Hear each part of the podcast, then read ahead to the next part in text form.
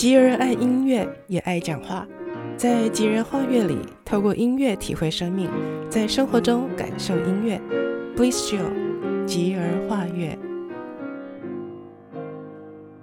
嗨，我是 Jo，欢迎来到吉儿画乐，跟我一起透过音乐体会生活。您今天的心情好不好？我来弹奏一小段法国音乐给您听。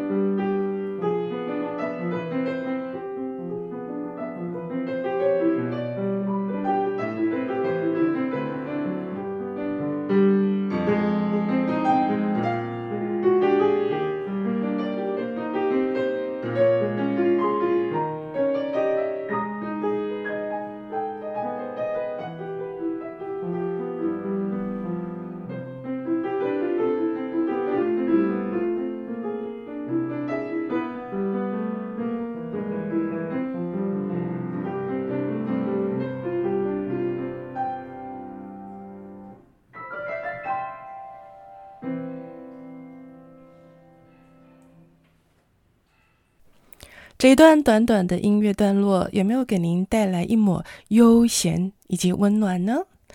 一直以来，法国音乐总是很快能够引起我的注意跟喜爱。刚才弹给您听的法国音乐，除了悠闲温暖，您会不会觉得听起来不是很古典？也就是说，听起来没有古典音乐常常带给人的那一种严肃，或者是难以亲切的那一种距离感呢？是的。包括这一位出生于十九世纪西元一八九九年出生的作曲家普朗克普朗克在内，当时候呢，在法国出现了一个名为“法国六人组”的作曲家团体。这六位作曲家，他们正是为了想要打破过去古典音乐他们是属于贵族阶级的制式传统而生的。外加这一位普朗克，他自学而成的创作。就有了今天这些听起来蛮容易懂、旋律也很清楚的优美音乐。而刚才的这段音乐的作曲家普朗克，普朗克，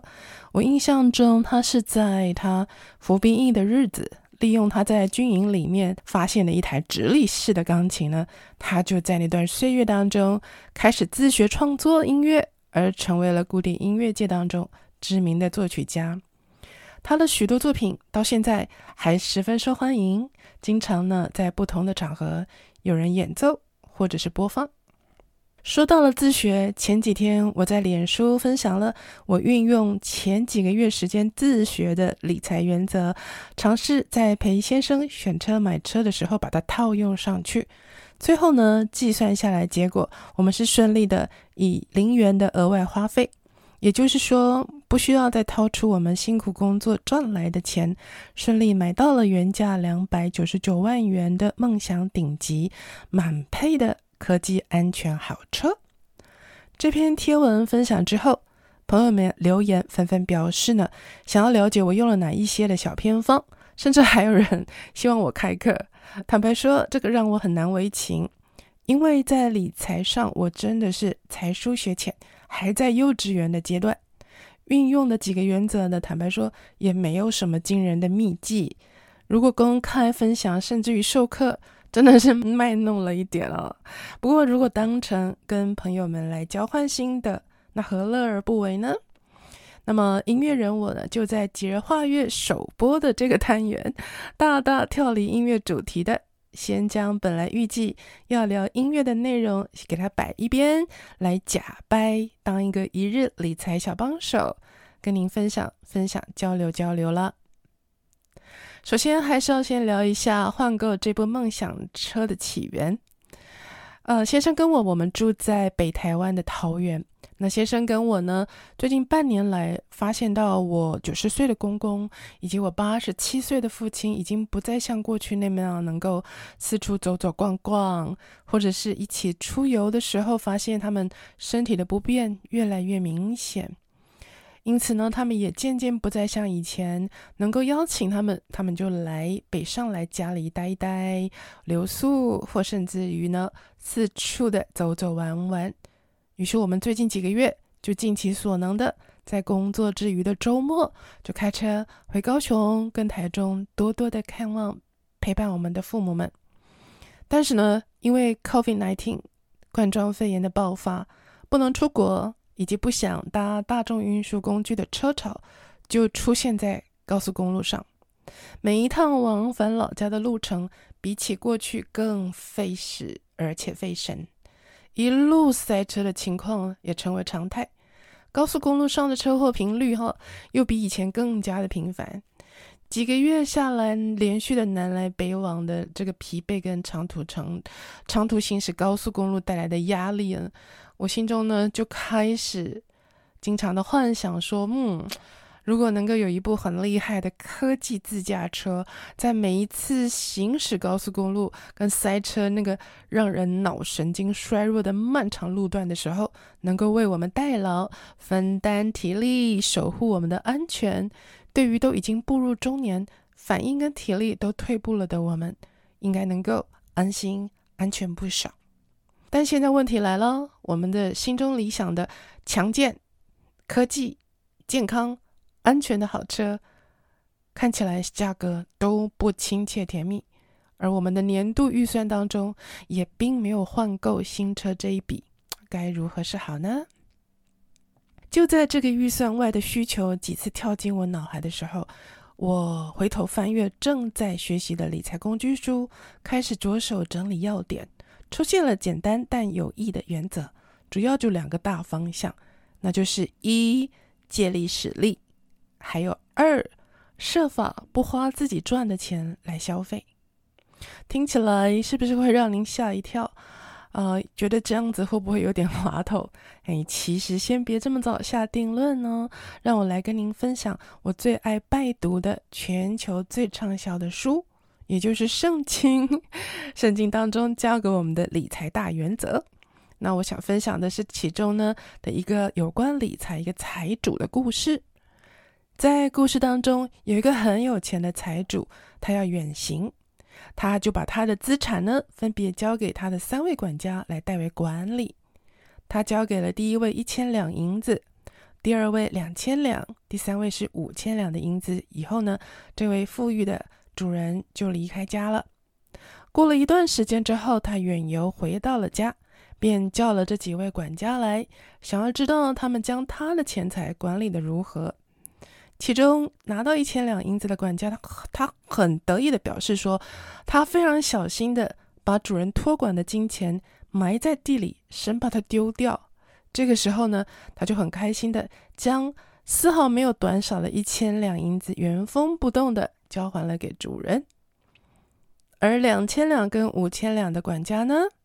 他们呢，则各自以他们手上从主人拿到的钱财，在那段时间当中呢，再去产生一倍的复利，也就是最后给主人呈上个别总数是四千两以及一万两的银子。这个结果呢，让主人将一千两银子的管家把他狠狠地骂了一顿之后赶了出去，但是这个主人却是给另外两位管家相当优渥的奖赏。这个圣经当中的故事提醒我，早在上帝创造人类的时候，上帝就知道财物对人的影响很大。从这个真实的故事可以知道，上帝在创造人类的时候，已经在一点一滴的教导我们正确投资理财的方法。除了这个故事呢，这本全球销售量最高的智慧书当中，他还提到说，要当金钱的好管家。每一块到我们手上的钱，都是上帝委托我们代他管理的。我们除了好好保管他给我们的金钱，还要理解他在两千多年前就已经提醒我们的一件重要事情，那就是要懂得投资，让金钱去累积复利。而在二零二零年的这个二十一世纪，是负利率来临的这个时候，我们还要灵巧的因着世界局势的变化万千，随时调整观念，以及更加谨慎管理被上帝委托的资产。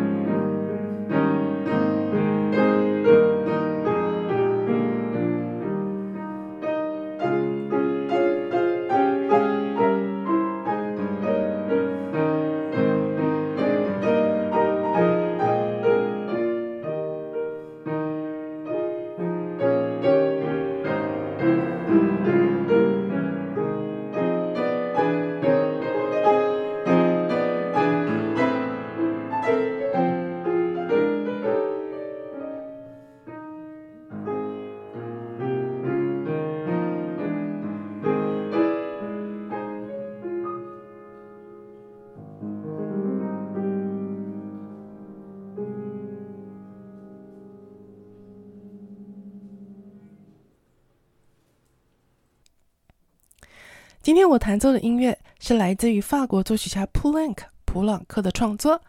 他的名字呢是主题与变奏。而我刚才前后弹奏的这两个短段落，听起来很像，对吧？是，这就是变奏曲有趣的地方。变奏就是在具有歌唱旋律的主题线条以外呢，稍微的加一点什么变化，让音乐渐渐在听起来很熟悉的同时，又让它有那么一点点的不一样，是一种相当有趣的创作方式之一。好了，我们来回到今天的主题上来。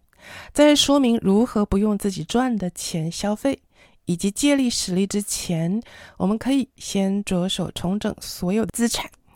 我翻看从投资理财书当中整理的笔记，主要呢是养成每年或半年重整总资产的习惯，以及年度检视保单，必要的时候调整保单结构。从过去几个月拜读的理财好书当中呢，我学到几个让我心安的小技巧。是作者呢，他建议用理财者的年纪为依据来配置资产。例如说，假如今年我五十岁，那么我可以投入百分之五十的资产在几个心仪的公司企业去投资他们的股票，跟着他们的运营一起成长。另外的百分之五十也是可以挑选几个指数型债券以及基金等等，投入资金，让他们去产生营收以及利息。但记得是年度整理就好，不要常常去动他们，不要让他们经常进进出出的，因为必须要让他们去产生复利，也就是 double income 的意思。好，另外呢，就是刚才提到的保单。啊，保险保单内容，如果已经发现它不符合当代全球趋势的变化的话，你只要小心计算过通货膨胀以及复利等等的影响跟差别，甚至你最后决定勇敢的来解除这个保单呢，也并非不是选项之一。好喽，现在我要来分享不用自己赚的钱消费的法则了。执行这个法则的方法之一，就是可以养成在身边只保留三到六个月日常消费的总金额，其他所有即便就是多出来一万元呢，也要全数拿来做谨慎投资。这些投资如果足够谨慎及选择正确，加总起来每个月就产生了一笔收入及配息的金额，可以再将它们再拿去投资或运用。而这个原则在负利率来临的这个时候特别要紧。过去几年，先生和我就以这样的法则操作，反映在我们买房子后跟银行申请的房贷，因为房贷是当时候所有利率当中最低的，因此贷款的时候，我们稍微多贷了一小笔，用那一笔金额去操作投资，投资所产生的配息远远高于房贷的利息，于是加总我们自己本来的资金也拿去。投入操作的配息跟收入，逐渐的，我们几年来支付给房贷银行的利息以及部分的本金呢，基本上它就不是用我们赚的钱去支付的了。提过了我应用的不用自己赚的钱消费的方法之一后，现在呢，来分享我执行在买车这件事情上借力使力的方法。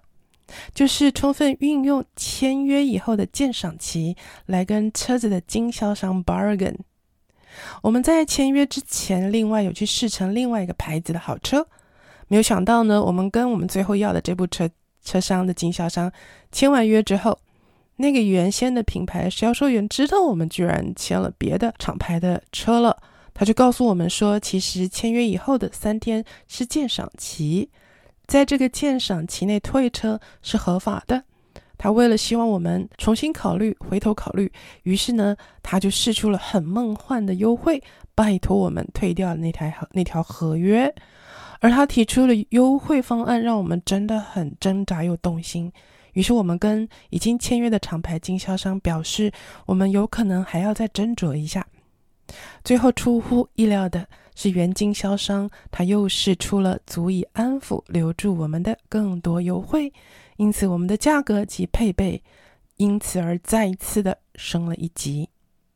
另外一个运用到的借力使力的方法呢，是回头跟我们的房贷银行在利率上进行 bargain。我们以过去优良的缴款记录以及信用为基础，借用其他银行释出的新低利率方案为筹码，跟原来的房贷银行进行 bargain，要求他们再降利率。想当然的，我们成功的拿到了我们所知的最低利率。当然，最低利率也是我们事先做了功课之后才向银行 bargain 到的最佳结果。于是，我们运用借力使力法则，得到了合法而且理想的结果。当然，这些说明了我们可运用的资金就一笔一笔的加上来了。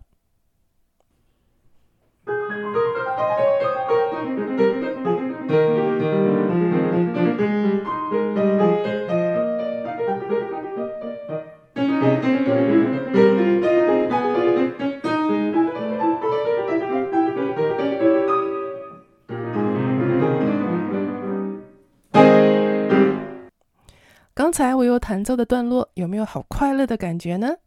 当然喽，因为我们前后执行了两个法则，使我们的购车条件慢慢提高，哪有不雀跃的理由呢？这段音乐则是这首主题变奏中的第一个变奏，和单元一开始弹的主题听起来，你会不会觉得有很大的对比？主题它呈现的是优雅歌唱的个性。而作曲家在这个第一个变奏的时候，就决定要让音乐快活起来。您应该也感受到我们的愉快心情了吧？要让音乐有愉快的感受，无非呢就是采用跳音以及大调的明朗风格。好了，刚才分享过了几个偏方以后呢，我们话题就要来到跟车商 bargain 的部分。我沿用理财达人作家关于买车的原则。他说，全球八成白手起家的富翁们，他们其实都不买新车。而这位作家呢，他从很年轻的时候就运用了这个概念呢。他持续买进二手车之后，一年再卖出，从低价的新股车出售所得的金额再去投资，前后几步这样的交易后呢，他获得了及累积了可观的收入。但是，需要仰赖最新科技半自驾车来提高行车安全的我们，该如何活用这个理财达人作家的原则呢？下面就是我们这一次想了之后运用的方法。首先，尽量在年底或者是月底买，当然最好是年，最好是年底，因为经销商他需要在、呃、年底或者是月底的时候交出年度总业绩，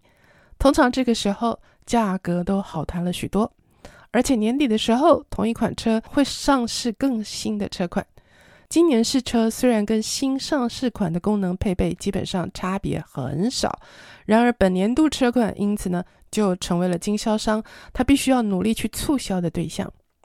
所以呢，我们也就锁定这型车款来狠狠的砍价了。果然，我们选定的是最高档次满配的车款。但一次次砍下来的价格，居然最后呢，还比同一个品牌第二档次的车款总价来的低了不少。第二点呢，这很重要哦，就是你一定要认一个很厉害的干哥哥，那就是谷歌啦。锁定了梦想车后，一定要跟谷歌一起花时间好好做功课，这样子在跟车商的经销商在 bargain 的时候，你才有机会百战百胜。分享到这里，您应该已经清楚整个换购新科技好车的结果，那就是我们锁定最高阶，原价大约三百万元的车款，但因为二零二一款刚上市，这部二零二零年的车成了促销款，因此我们带着从网络做足的功课，前后包含所有配备，我们总共跟经销商砍掉了趋近于百万元的车价，接着。我们用旧车出售的金额支付部分的新车车款，再拿跟房贷银行以及我们自己资产去投资的收入及配息来支付车子的尾款，所得的结果就是我们不需要消费自己工作赚来的钱，买到了我们心目中的梦想好车回家了。不止如此，刚好我家老爷的生日到了。支付这些款项还剩下些余额，我们还去享用了一顿高档的海陆龙虾铁板烧来庆祝他的生日。